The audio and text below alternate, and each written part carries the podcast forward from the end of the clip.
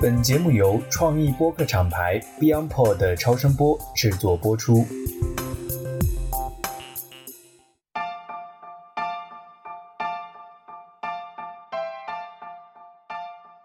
各位听众朋友们，大家好，欢迎来到我们的播客节目。今天呢是 BeyondPod 旗下一档新的节目——发现宝藏品牌的 demo 期，也是我们的第零期。那通常呢，我们第零期主要都是为了跟我们的听友。介绍我们的节目的规划，我们节目的定位，我们节目的主理人以及我们节目未来的走向。所以今天呢，在我们旗下哈，我们又增加了一档我自己个人也非常期待的新的节目，它的名字呢就叫做《发现宝藏品牌》。我们的主理人呢也是一位大宝藏，一个宝藏的主理人。那下面呢，先请我们的主理人 Lily 跟我们的听友打个招呼吧。嗨，大家好，我是 Lily，目前人在巴黎。谢谢阿勇的介绍，阿勇是我播客界的前辈，也是我们这档节目的合作伙伴。其实我有意想做播客已经很久了，我也不敢说自己准备了很久，就是跟大家打一个比方啊，现在巴黎圣母院中殿拱顶和标志性的尖塔，因为奥运之前必须要竣工，终于开始进入到最后的组装阶段。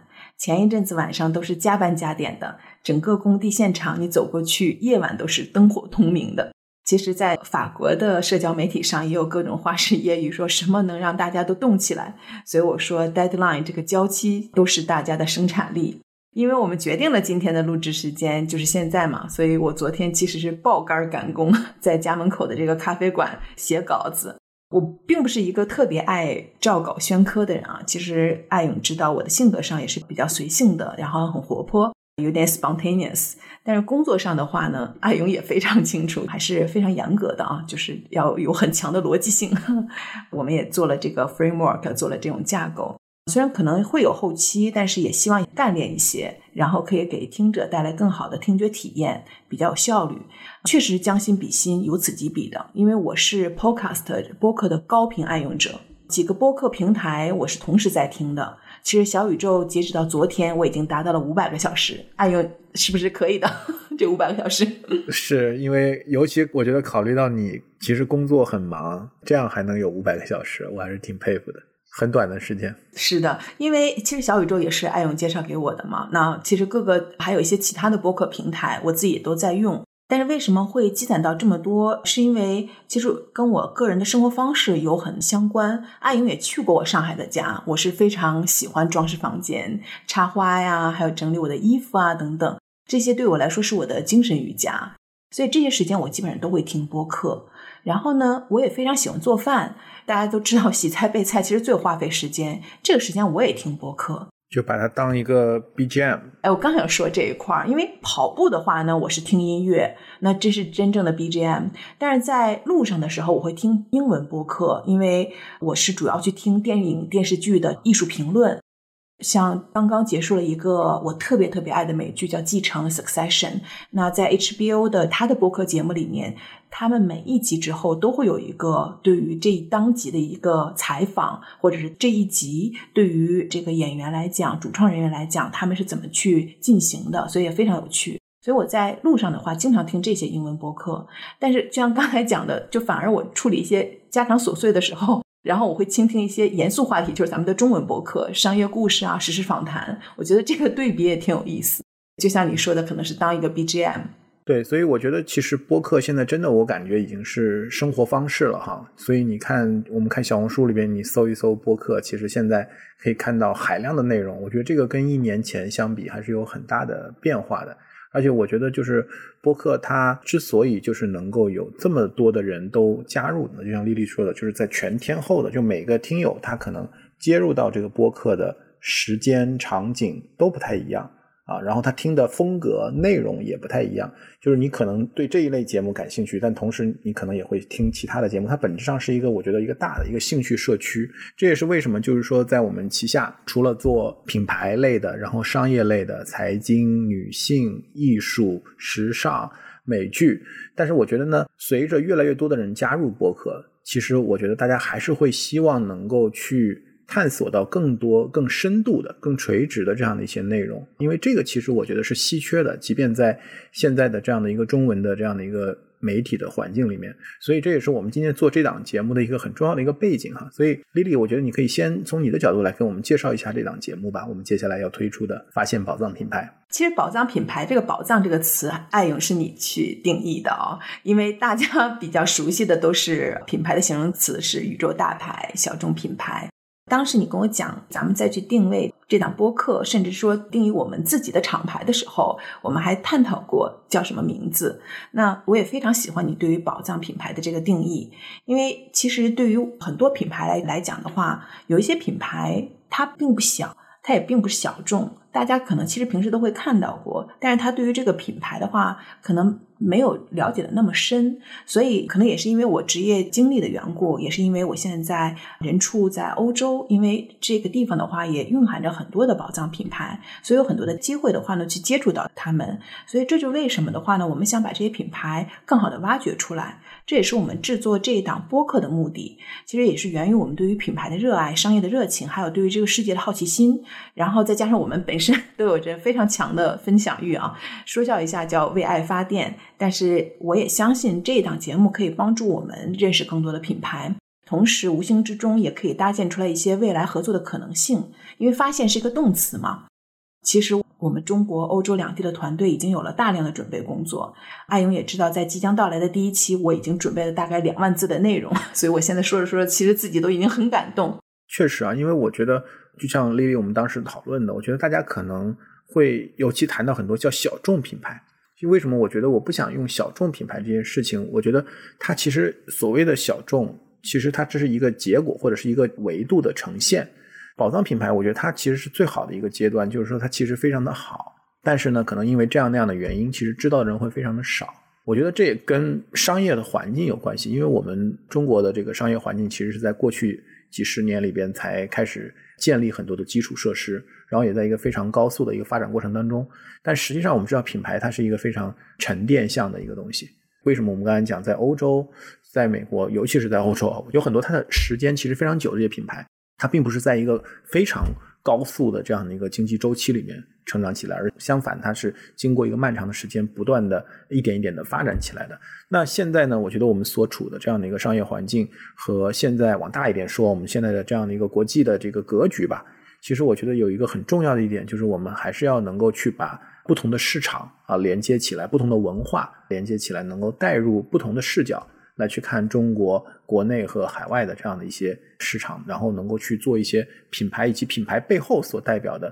生活理念。文化啊价值观的这样的一些交流，我觉得这也是我们这个节目的一个初衷。是这点我也特别同意。其实我们做这档节目的时候，还真的是因为品牌过来找我们，是说我们要去布局中国的市场，是不是你们可以帮助到我们？或者是我们对于这个社交化的媒体非常有兴趣，这样社交化的内容是不是你们可以来帮助我们？当时我还在想，哎，你们品牌这么好，我自己都在用。应该都在中国有了，是吧？然后后来才知道，哎，他们在中国其实连分公司都没有呢。所以为什么我就说，在做这档节目的时候，当然我们是想向我们的听友们去分享这些品牌的故事。那同时的话呢，也是一个很好的平台，然后去让很多的品牌去知道我们。然后呢，让我们也可以去继续学习，然后去探索新知，也可以交到新的朋友。这些朋友无论是听者还是说品牌，所以就可以说汇聚成一个真正，如果把它叫做发现宝藏品牌的话，可能最后变成一个宝藏品牌的一个平台。这也是我的一个愿望吧。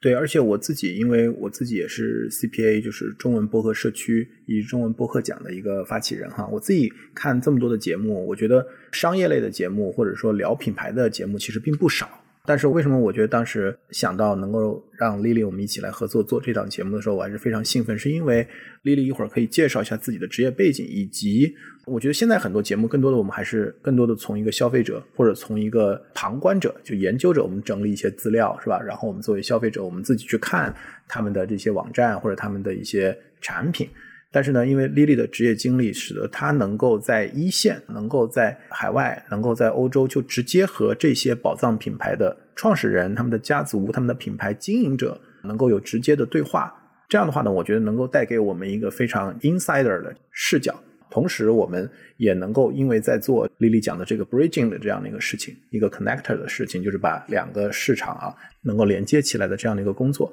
所以我觉得这个视角其实是非常独特和宝贵的。我也相信借由这样的一个视角，我们能够再去看这些宝藏品牌以及讲他们的故事的时候，我们能够给我们的听友呈现更多的维度。啊，以及能够希望能够启发更多的一些思考和探讨吧。这样的话，我觉得丽丽，要不你跟大家简单的，因为我们是第零期哈，就我觉得主要还是跟大家介绍一下你自己的经历。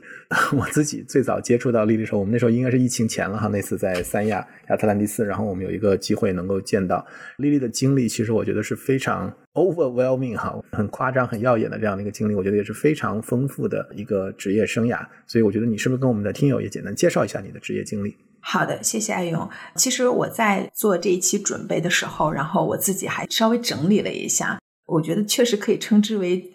经验丰富。当然也是因为非常年长。不过为了让我们的听友们可以了解到，做这档节目，就是尤其是做宝藏品牌，确实你还是需要一定的积累，还有一定的。我们叫 connection，那这也是我的职场经历给了我很大的一个机会，才可以去认识到很多人，然后甚至到跟很多的品牌一起工作过。所以呢，就像刚才艾勇讲的这样子，我们就可以从不同的视角来去给大家带来这个厂牌可能会更不一样的地方。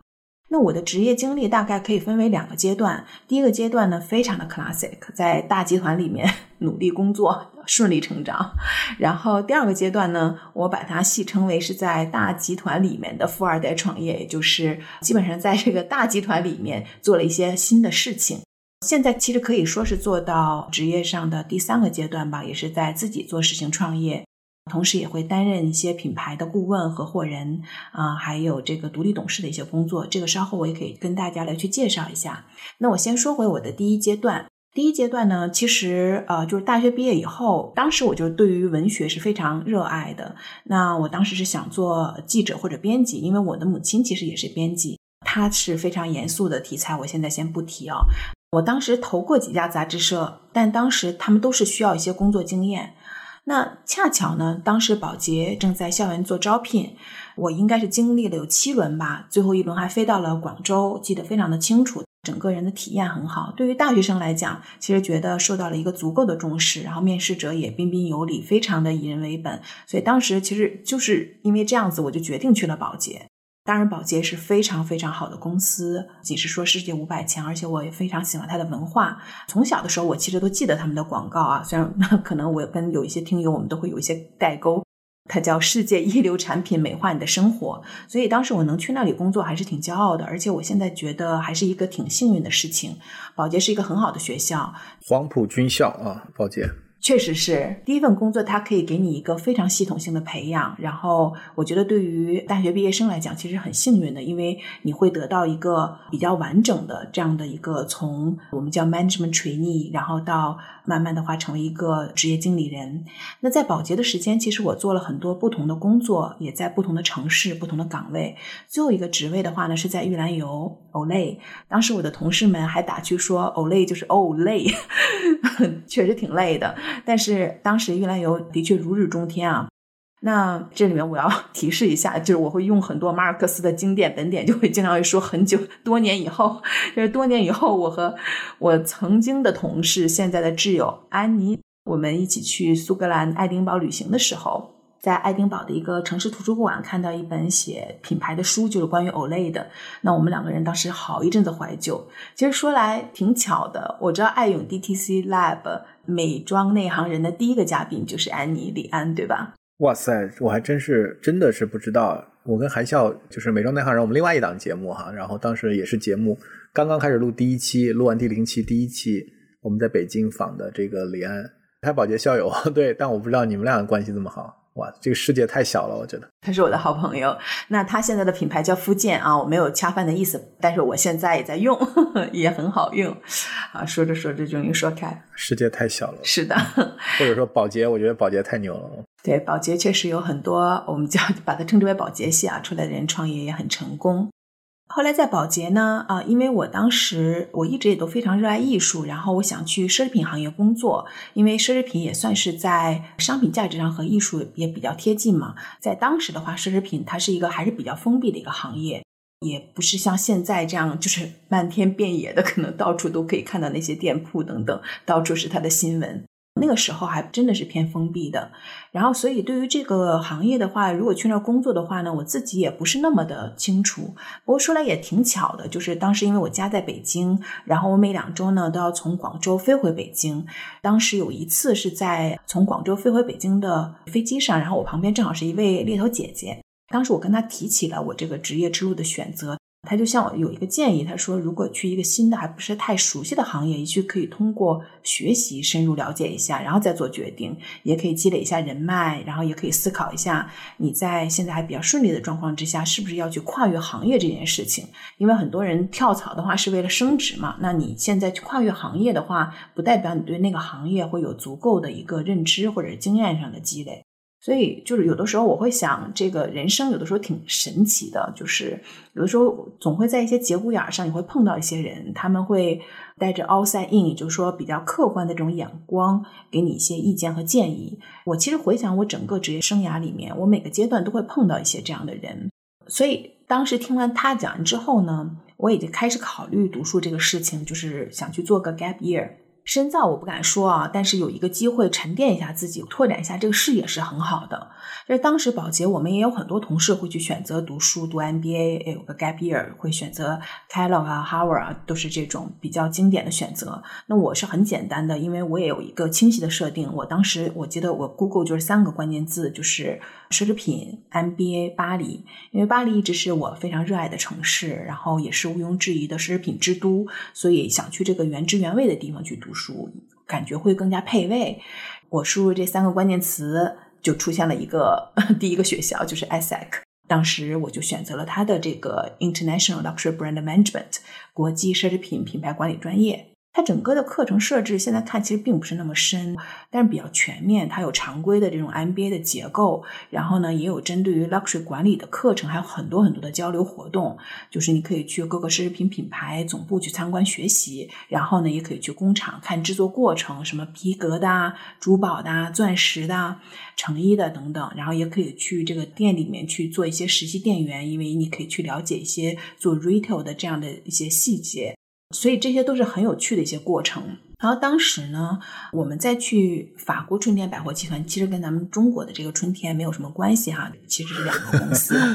啊。这法国春天百货集团它的名字叫做 Le Printemps，Printemps 的话就是在法语里面就是春天的意思。然后呢，我就遇到了春天的 CEO，他的名字叫做 Paulo de c h e s a h e。那我自己在保洁的时候，Paulo 其实是保洁 Beauty 的全球总裁。那当时我就知道他，但我肯定不敢说我认识他。那当时我还是在保洁小土豆的时候，他在中国访问，然后我们都是属于上不了台面的，不能进会议室的，属于要等在外面。这个中国的总裁、总监们给他们做汇报，当然很多汇报也是咱们写的啊。Paulo 再去做汇报。有时我们的老板做汇报了，那我们在第二排就会去听一下，当然就是做会议记录嘛，就是时候你要去做 follow up 等等，所以就是也很巧那。当时见到了他，然后他已经成为了春天集团的 CEO，然后他也就成了我的 mentor。就是因为当时在 MBA 的话，艾勇也知道，就是你都会选择一个在业界里面的 senior leader，然后去作为你的 mentor，然后你会得到很多的指点。我也不敢说醍醐灌顶那么夸张，但是确实可以去少走弯路。而且我当时毕业的时候，正好是遇到经济危机，虽然已经在尾声的阶段，但其实那个时候市场也并不是很景气。不过有这个 ISEC 的光环，还有保洁的履历的话呢，我也不能说凡尔赛啊，就是还是有很多的选择。然后最后我还是选择了去了 IVMH 集团，这也是 Paulo 当时给的一个很好的建议，就是还是建议去一个大的集团、大的品牌。然后这样的话呢，你的视野会很大，就是你学习的机会很多，当然你的影响力也会很大。所以也去了迪奥，然后去了他的市场部，这样我就来到了上海。当时在二零一二年的时候，Global Travel 非常的兴起，我当时记得非常的清楚啊。当时的汇率是在六点五到七这个状态啊。我在读书的时候，那个汇率是在十二到十三，你可以想象啊。所以也没有什么 Covid，OK。所以 Global Travel 这个 business 是非常非常大的。Paulo 当时电话我，他说：“你想回到巴黎吗？想去拓展春天百货的国际市场吗？”然后当时我是挺兴奋的，我就毫不犹豫的说：“Say yes。”那在法语的话应该是 “Say we”。所以我就把家从上海搬到了巴黎，然后做了他们的第一任吧，International Marketing Director。这就是开始富二代创业的开始。这是一个很大的集团，所以就在一个大集团里边去做一块新业务、新的部门，对吧？对，完全是。然后，但是说是 International Marketing，但肯定还是以中国客人为主，就是从头开始来去搭建这个部门，然后招聘。其实这中间有各种文化上的冲突，叫 culture conflict。其实这个故事我们可以出一期播客，我觉得说十期都不夸张的。但是 当时是作为就是春天百货一百五十年来的第一个亚裔高管。很多人的工龄其实是大于你的年龄的，然后我现在想想也觉得蛮骄傲的一件事情啊。然后在那儿也是学习到了非常的多，因为春天的关系，它是百货商场嘛，所以你会组织很多的活动，也会被很多的品牌邀请去了解品牌。所以从那个时候起，我就开始接触了很多的品牌，也发现了很多的宝藏品牌。然后，呃，春天百货被卡特尔基金收购之后，我就离开了非常美丽的地方，但我还是在巴黎。然后我加入到了一个在奢侈品行业里面非常知名的一家咨询公司，叫做 Mind Network。然后这是一个非常特别的咨询公司，因为我们不觉得我们自己是 consultant，我们更之称之为是专家。我们六个合伙人，然后在奢侈品领域不同的职能部门，基本上都工作了十五年、二十年，可以说都非常资深吧。来自于 Louis Vuitton 啊、Celine 啊、Gio 啊等等。然后我的创始合伙人 Delphine 呢，他也是 Louis Vuitton 负责全球的拓展，还有整个的店面建设管理，也是非常的资深。所以我们当时的客户基本上都是奢侈品品牌的或者集团的创始人，C level 就是基本上都是这样的高阶管理者。我们会帮助他们去做战略规划。旗舰店的创立、改建，然后与这个全球著名的这种建筑师事务所做招标，然后甚至也是帮助他们做新品牌、新品类、新物种的孵化。其实现在大家看到很多一些新的品牌出现，甚至一些就新的集合店的出现，在这个大的集团里孕育出来的，其实基本上都是我们在可能翻回去的话，有七八年前了，那个时间在孵化的。然后呢，在中国，我曾经服务过两个零售巨擘，一个是 SKP，还有一个是 MIXI。SKP 作为，我觉得它电王般的存在啊。我现在想起来的话，就是当时第一次为 SKP 认识 SKP 的这个激动。现在想想的话，也都是真的是历历在目。因为当时可能在二零一三年、一四年的时候，我们就说我们一定会成为世界上第一的奢侈品百货店。然后结果五年之后的话，就做到了，就是在单店的零售额上就 beat 了 Harrods，成为了全世界的第一的零售百货店。我觉得大家可能没感觉哈，就是 SKP。我告诉大家一个点，就是它光北京一年去年的销售额是两百三十九亿哈，就一个店，确实太夸张了。在一四年那时候的话，可能还在七八十亿那个状态，所以它确实有一个非常迅猛的成长。就是因为做 SKP 的话，其实也很多人向我来去。叫讨教或者叫咨询一下，然后包括我之前的公司啊，就是很多人也去问我的这个咨询公司。然后我不知道你有没有知道一本书叫做《海底捞你学不会》，就是我当时的回答是，我都想说真的很难，因为这个暗语里面会想会说就是 SKP 你学不会啊，就是在这里面我也没有要得罪任何人的意思。但是确实，呃，作为这种 owner 的理念啊，然后他对于合作伙伴的选择，以及呃整个经营思路，很多是很难去复刻的，包括这种 positioning 也很难去复刻的，包括就是他作为创始人和品牌的创始人这种。平等的对话，然后对于 SKP 不仅仅是作为一个店的打造，而是对一个品牌的打造，这个都是在这么多年的一个很多方法上的这样的一个沉淀。所以，其实这是一个宏大的议题，我今天真的先略去不提，因为我觉得我可以说个七七四十九天。所以，这个也许我们可以有一期也可以去讲一讲。后来在 Mad 的话呢，也是很顺利，也认识到了非常多的品牌，然后也做了，我觉得还是有一些可以称之为 masterpiece 的。但现在说起来，可能我不知道会不会大言不惭，但是在世界的各个重要的城市里面，你会看到很多的店，然后都是自己的团队这样一手一起去做的。然后呢，有很多新的这个品牌或者新的项目是当时就是从零到一这样孵化出来的，所以这个还是呃很骄傲的一件事情。后来有一个机会，然后认识了阿里巴巴的人。当时阿里巴巴正在筹备这个奢侈品的业务部，当时叫做 Luxury Pavilion，它是一个蛮生僻的一个英文词啊，就有点像在世博会上每一个国家馆都称之为一个 Pavilion 嘛。那叫 Luxury Pavilion 也是在阿里巴巴这样一个平台里面开辟出了这样的一个独有的空间，去给到这个奢侈品品牌来去做运营。那我也成为了第一个 Head of Luxury Pavilion，就是 Luxury Pavilion 的 GM。所以你可以想象，从巴黎搬到余杭，这是一个还是挺大的一个差别的。然后这里面也会有很多的 culture conflict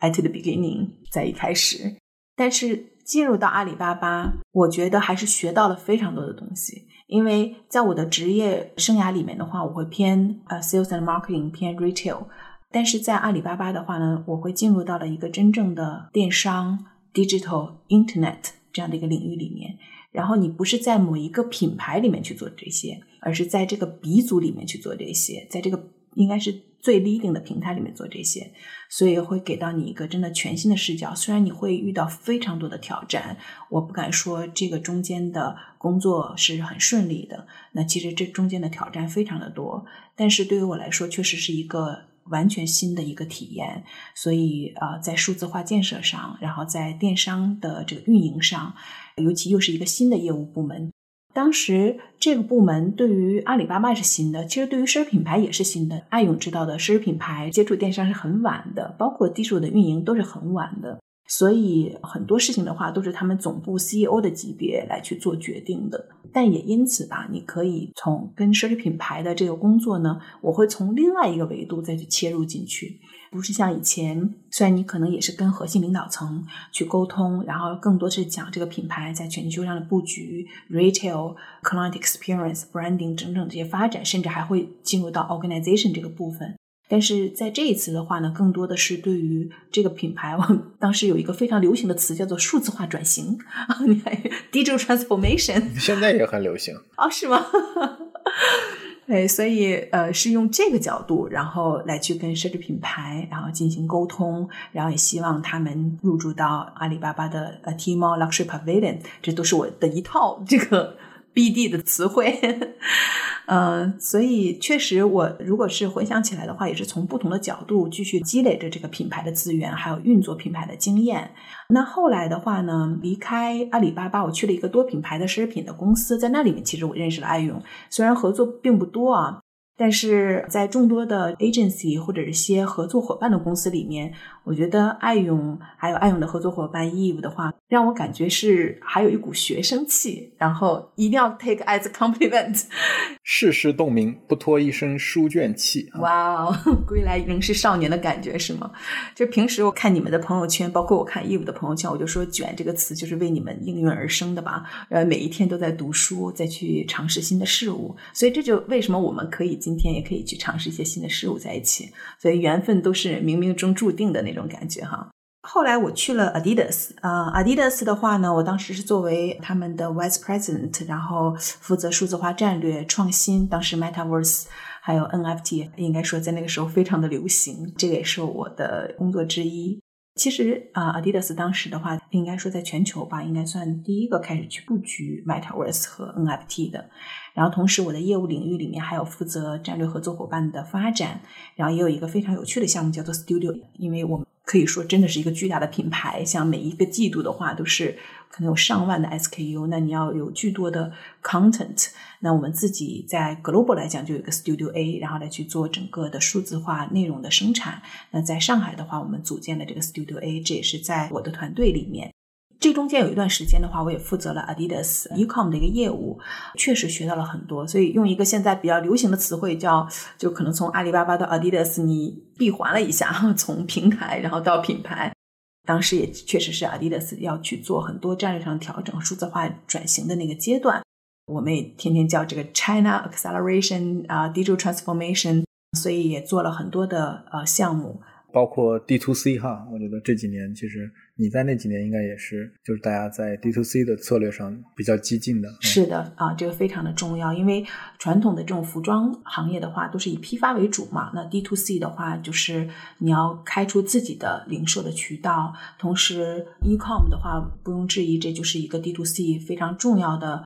应该是属于我们支柱性的一个业务单元。同时呢。呃，D to C 它还代表着一个，就是你对于整个公司 infra，就是整个的这种 structure 的这样的一个打造。因为你 D to C，你 to consumer，然后 so what，你要去把 consumer 的所有的 data 啊，你可以去收集到的，就是通过不同的触点，无论电商还是说数字化的平台，那你要收集起来。同时，因为这一些啊 data 的话，你可以形成一个 consumer insight，然后你再去。做你的产品研发、你的广告投放，甚至你的内容制作，所以当时的 data platform 就 consumer data platform 这一套的逻辑的打造也非常的重要。所以 D to C 不是一个可能单纯想象，好像 direct consumer 就是这一个概念。这中间的话是一个各个部门，其实真的是一个公司。我觉得 digital transformation 这是一个，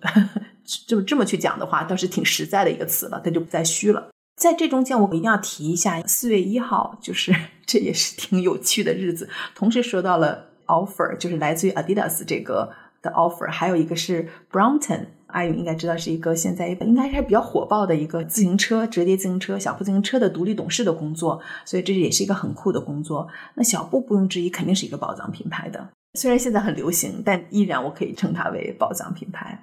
所以做了很长时间的奢侈品 fashion。然后又进入到了运动户外，然后甚至一种生活方式的这样的领域里面。然后我不敢说是一种回归，因为我最开始我的职业是在保洁，可能也是偏 blue chip 这样的一个公司，但是还是挺有意思的这个呃经历啊。就是第一大段非常 classic，第二大段，你看，即便我在 Adidas 的话，也是在去做一个。啊，新的业务单元，所以这两段经历的话呢，可以说它都无形之中奠定了我一些对于品牌管理的经验。同时的话呢，可能也会有一些 risk taken，然后或者说有一些安全。我我在你面前是不太敢说企业家精神的，因为你是真真正正的 自己在经营。但确实没有没有没有，因为我自己本身也是在不能叫大厂啊，我在微博啊，我觉得当时也算是一个互联网的平台公司吧。在这种平台里面做职业经理人，我也是一路成长起来，然后自己现在出来创业，我们现在已经第五年了，所以我其实特别理解，就是在大的企业或者大的这种平台里面去做一个新的业务，其实是非常挑战的。它其实跟你在外面自己做一摊自己的一摊新的事儿，其实是不一样的难，就大家的难是完全不一样的。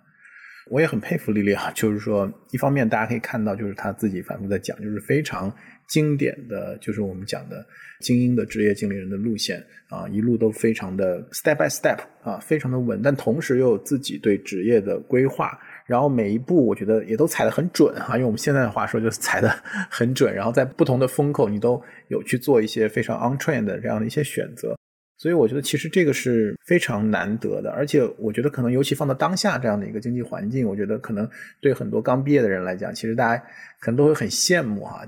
能够有这样的一个非常漂亮的这样的一个 career path，那我自己其实比较好奇，也跟我们这个节目相关哈，就是说，Lily，你你一直都是在宇宙大牌哈，然后宇宙大厂，然后虽然你说有一些创业的创新的项目，但也都是在富二代创业。那为什么现在你会去特别的 focus 在我们讲的这个宝藏品牌？因为我们知道这些品牌往往它其实从规模啊，从它的影响力啊，从它的这样的一些现实的这样的一些 size 的角度来讲，呢其实没有那么大。这个的话呢，可以回溯一下，因为我在 Mad 就是在巴黎做咨询公司的这个时间，当时我其实自己成立了一个 Lately International 这样的一个公司。当时这 Atelier 的话，Atelier 其实它就有点像车间工坊的意思，就小型工厂，或者说你有一个专门的能力或者是技艺，然后来去做一些无论是皮革还是说珠宝等等。所以在就在巴黎的话，漫山遍野都是叫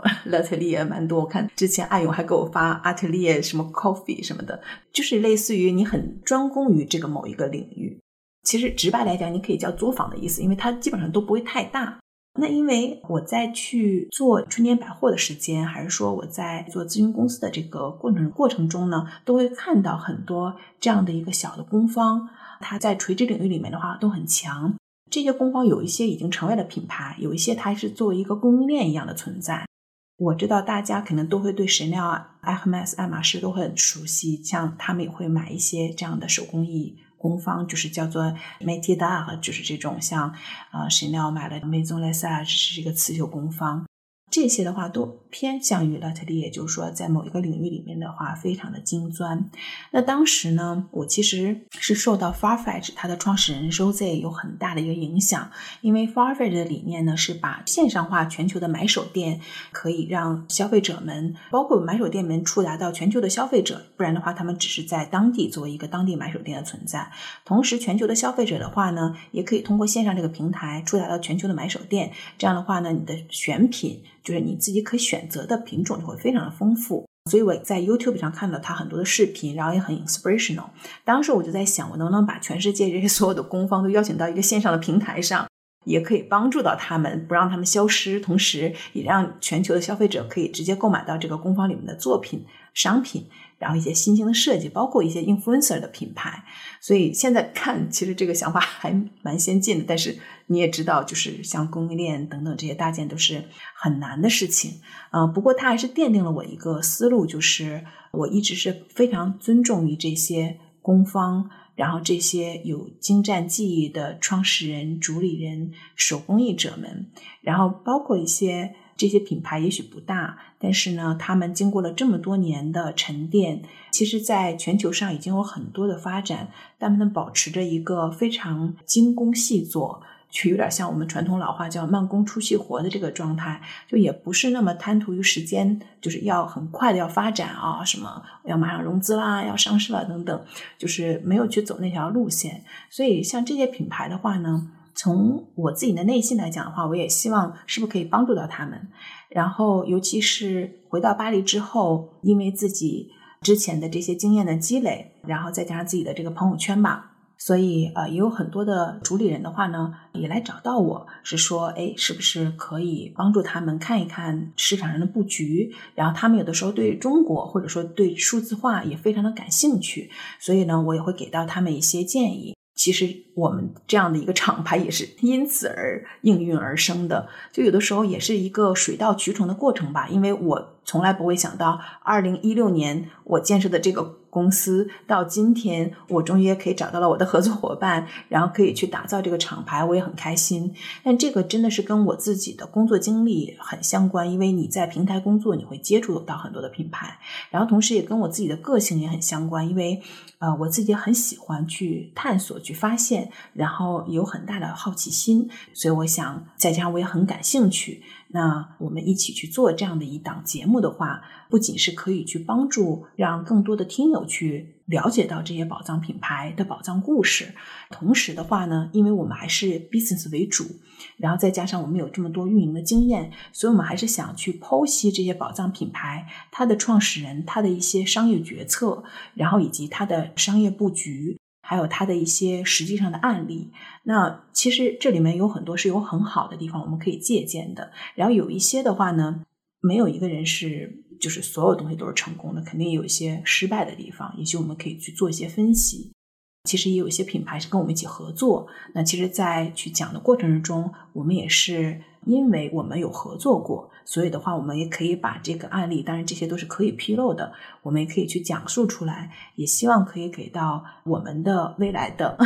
听友们很多的启发。就像我刚才前面讲的，我希望我们的这个节目最后呈现出来的这样的一个品牌的故事，是一个非常鲜活的，它既有历史的这样的一些厚重，但同时它又不是一个。我们讲传说型的，它就是真真切切的，我们能看得见、摸得着，而且有可能借由我们的这样的一些双向的互动，它能够进入到我们大家日常的这样的一个生活，能够近距离的去观察、使用、体验。同时，你还能够去看到他现任的操盘手啊，他的不管是 CEO、创始人家族也好，他们在怎么去一步一步的再去经营它，让它能够进入到中国的市场，跟我们发生关系。确实是艾勇，同时的话，我们一定不能忽视我们的听众，因为这真的是咱们 D to C 的一个核心。因为我其实看到你的其他的这个栏目的时候，我也留意了听众们的 comments 啊，就评论互动。都是藏龙卧虎，大家真的是有说在几分钟几分钟的那个时候。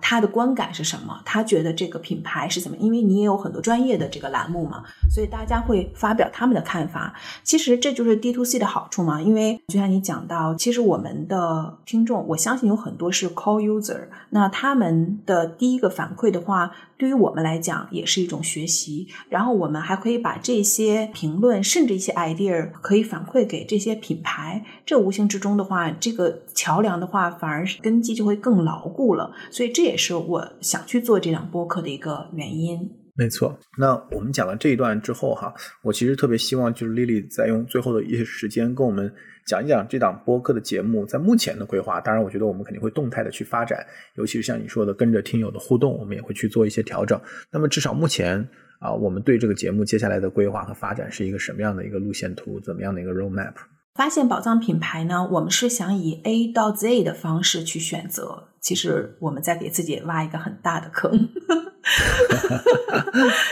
立了一个很大的 flag 啊。Exactly，对，就是从 A 字头、B 字头、C 字头，然后做这样的轮回。当然，有可能那个字头我们真的找不到什么的话，我们也就跳过去啊，也没有一定要轴着，可能一定要每个字头都做，然后周而复始。就说来也巧，就是我的前前两个东家阿里巴巴、Adidas 都是 A 开始的这种宇宙大厂、宇宙大牌。也许以后可以讲讲里面蕴藏的一些宝藏，但是 anyway，就是我们还是以呃我们自己选择的宝藏品牌开始。所以在第一期的话呢，我真的希望大家要期待一下。然后，因为第一期到第四期 A、B、C、D 我们已经有了计划。第一期我是比较纠结的，我有两个候选。这两个品牌的候选人，其实他们也是好朋友，然后也是因为一个美丽的巧合，我和他们一起还共进过一次晚餐啊，真的是终身难忘，很有幸，然后也很开心。他们都不是巨大的品牌，但都是非常独特的品牌，也非常有影响力，很有名气。所以我想大家在评论区里是不是可以告诉我，给我你们猜到的这个 A 字品牌是什么？或者说你想发现的一些宝藏品牌啊，在评论区里面，大家也可以告诉给我们，我们也可以帮助你去发现他们背后的一些故事。反正我自己还是很期待哈，尤其是我们考虑到确实有很多好的品牌，其实可能在以往的我们的日常的这些消费或者说这些媒体的报道，这关注度非常的低。但是当我们因为上个月去米兰嘛，然后也是去跟小红书一起去这个米兰时装周的这个活动。然后，其实，在本地，然后去跟很多的这些品牌，还有他们的 showroom，一些 showroom 的去参访，我觉得，就是你能看到，就是品牌其实就是要时间，就是要花时间，然后最后能慢慢的沉淀和生长起来。所以，我也希望 A 到 Z，我觉得我们先打一轮吧，看能不能，嗯，好的，能不能涵盖我们的这个涉猎哈。说到发现宝藏品牌，那其实我今天把它称之为 Episode Zero，Episode 零第零期啊，是爱勇口中的 Demo 期。我其实也给它起了个名字，叫做序言以自白，因为我觉得做这档栏目的话，就像写一本书一样，其实你真的要去做很多的准备。那这一期的话呢，有艾勇陪伴着我，所以艾勇像给我做了一个序一样。那其实我这里面有很多的自白，就是我个人的介绍，我对播客的想法，我对于宝藏品牌的想法。所以真的是非常希望我们精心制作的内容的话，也可以有很多的听友跟我们一起来去互动。同时的话，听友的话也可以把他们分享出去。那今天的话呢，我自己想点一首歌，哦，我不知道能不能放出来啊。今天的这个片头曲和片尾曲的话都是一样的啊，我也希望能够成为我们的主题节奏，就是来自于 Annie Lennox 的 I Put a Spell on You。直译来讲的话呢，是我对你施下魔咒；如果意译一下的话，就是你所被我吸引。那也希望你被我们的频道所吸引，并分享给你的朋友们。发现宝藏品牌第零期就到这里，我们下期见。对，我们也和我们的来自未来的哈未来听到我们节目往回翻，然后听到我们这个第零期的这些宝藏听友们在这个相会。那我们正式的节目见了。好的，再见，拜拜，阿胡阿，拜拜。